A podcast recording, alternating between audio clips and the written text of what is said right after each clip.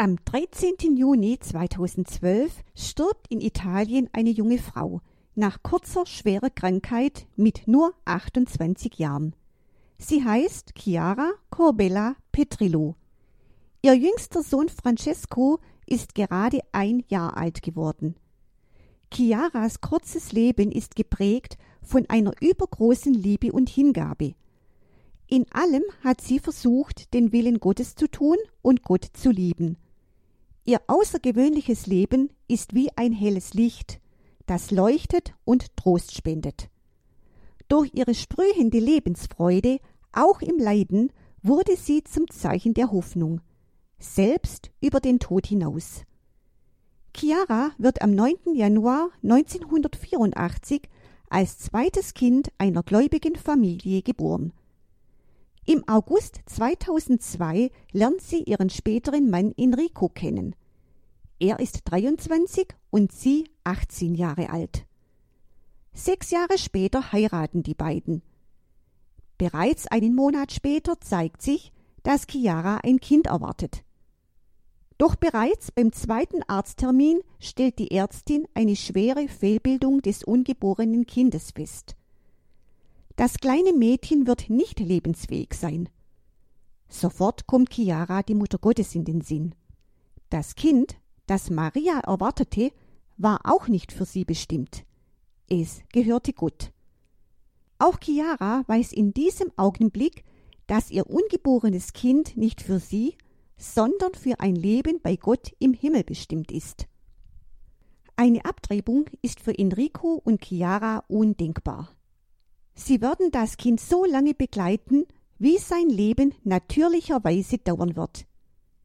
Am 10. Juni 2009 kommt Maria Grazia Letizia zur Welt. 40 Minuten nach ihrer Geburt und nur wenige Minuten nachdem sie die Taufe empfangen hat, stirbt Chiaras und Enricos erste Tochter. Chiara sagt über diesen Tag An den Tag, an dem Maria Grazia geboren wurde, werde ich mich als einen der schönsten Tage meines Lebens erinnern. Allen Müttern, die Kinder verloren haben, möchte Chiara Folgendes sagen. Wir sind Mütter gewesen, wir haben dieses Geschenk empfangen. Die Zeit zählt nicht. Wenige Monate nach Maria Grazias Bestattung wird die junge Mutter erneut schwanger. Nachdem zu Beginn alles gut aussieht, wird das Paar nach wenigen Wochen ein zweites Mal mit der schlimmsten aller Nachrichten konfrontiert. Wie seine Schwester wird auch der kleine Davide nicht leben. Und wieder ist Chiaras Reaktion fast unglaublich.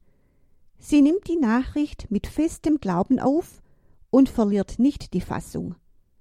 Auch ihr zweites Kind muss sie dann kurz nach der Geburt hergeben. Die Beeinträchtigungen der beiden Kinder, Maria und Davide, sind äußerst selten und stehen in keinerlei Zusammenhang miteinander. Chiara wird schließlich ein drittes Mal schwanger. Doch in dieser Schwangerschaft ist es nicht das Kind, das den Eltern Sorgen bereitet, sondern Chiara selbst. Während der Schwangerschaft bemerkt sie eine kleine, hartnäckige Afte auf ihrer Zunge. Nach mehreren Untersuchungen stellen die Ärzte einen bösartigen Tumor fest. Noch während der Schwangerschaft muss sich Chiara einer schmerzhaften Operation unterziehen. Die Ärzte empfehlen ihr, das Kind abzutreiben, um mit der Behandlung beginnen zu können. Das kommt für das Ehepaar nicht in Frage. Sie warten den natürlichen Geburtstermin ab.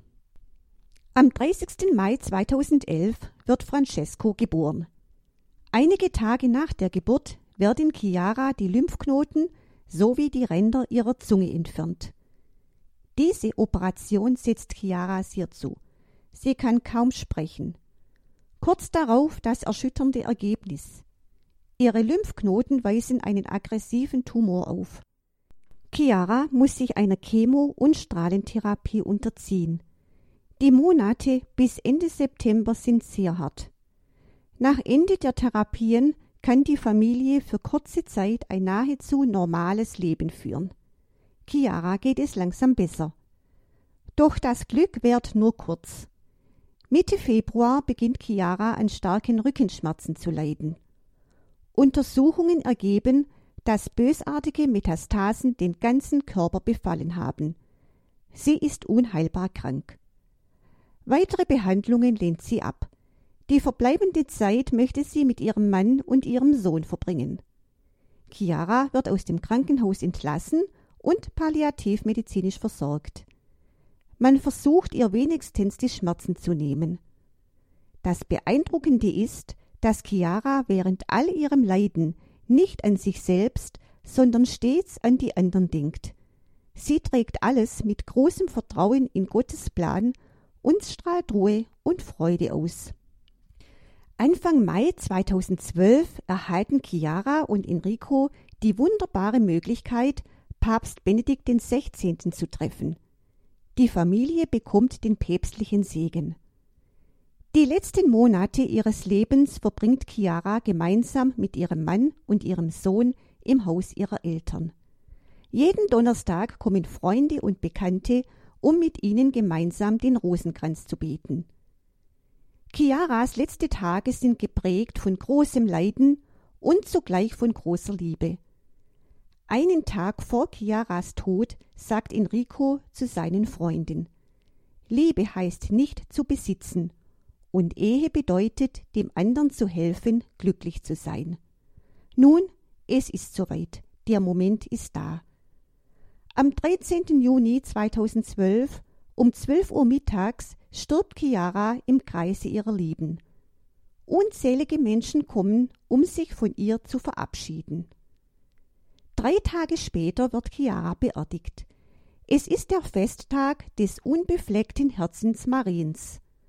Ein schönes Zeichen für Chiaras besondere Beziehung zur Mutter Gottes. Ihr Mann Enrico legt an diesem Tag ein wunderbares Zeugnis ab. Ich glaube, es gibt kein größeres Wunder als den Frieden im Tod. Für mich ist das die kostbare Perle, die mehr wert ist als alles andere, was du besitzt.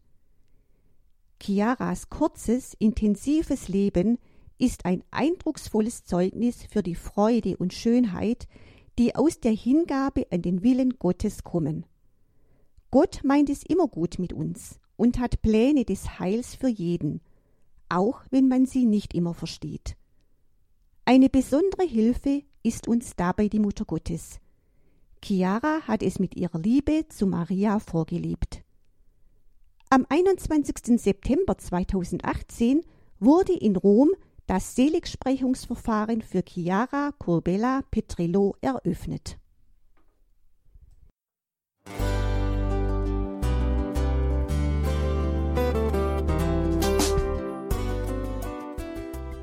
Liebe Zuhörerinnen und Zuhörer, vielen Dank, dass Sie unser CD- und Podcast-Angebot in Anspruch nehmen. Wir freuen uns, dass unsere Sendungen auf diese Weise verbreitet werden.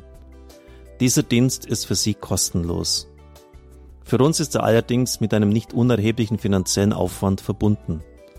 Deshalb sind wir für jede Spende dankbar. Alle Bankverbindungen unserer Spendenkontos können Sie über unsere Homepage horeb.org unter dem Menüpunkt Spenden einsehen. Dort besteht auch die Möglichkeit, online zu spenden. Natürlich nach den neuesten Sicherheitsstandards. Sie können diese Informationen auch bei unserem Hörerservice unter der Telefonnummer 08328 921 110 erfragen. Ich wiederhole die Rufnummer 08328 921 110. Vergelt's Gott für Ihre Unterstützung. Ihr Pfarrer Kocher.